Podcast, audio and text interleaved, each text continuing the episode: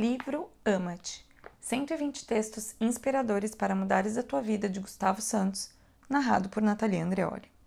Texto 73 Aqueles que te odeiam são mestres na arte de te ensinar a amar. O ódio é antinatural. Não é nada que nasça conosco, embora nos seja ensinado e muitas vezes impingido enquanto seres livres perante um mundo incompreensível.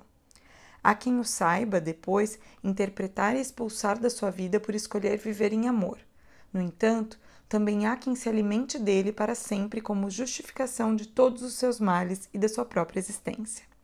Seja como for, acredito que tal incapacidade do ser humano em amar-se só existe porque o foco, e uma vez mais, se encontra nos outros e não em nós mesmos.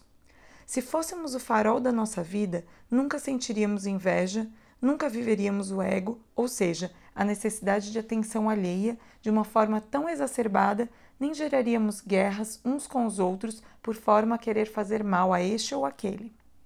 O ódio é símbolo de uma enorme ausência de poder pessoal e de amor próprio.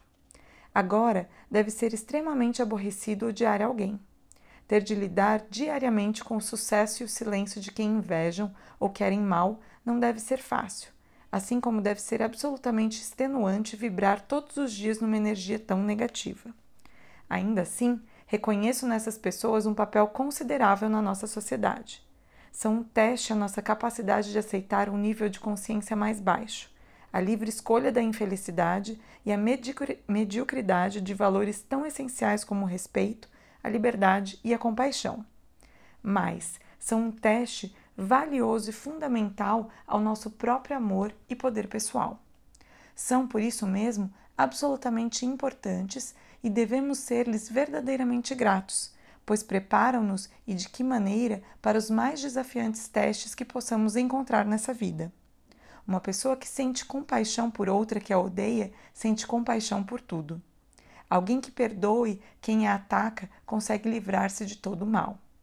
E alguém que consegue superar tamanha violência física, mental ou emocional consegue superar qualquer coisa. Não lhes desejes, portanto, mal algum. Aceita, perdoa-os e transforma todas as pedras que te atiraram em gratidão. Nada podes fazer por eles, a não ser respeitá-los na esperança de que uma outra consciência os desperte. Se o conseguires, estarás alinhado com a sabedoria divina. Se não o conseguires, prepara-te, pois sem dares conta, já podes ter embarcado na espiral descendente onde todos moram e onde te vai ser sugada toda a energia até o ponto de te dares por vencido e os teus restos lhes alimentarem o ego. Todas as pessoas têm algo para ensinar. Escolhe aprender com elas, amá-las e agradecer-lhes. Ama-te.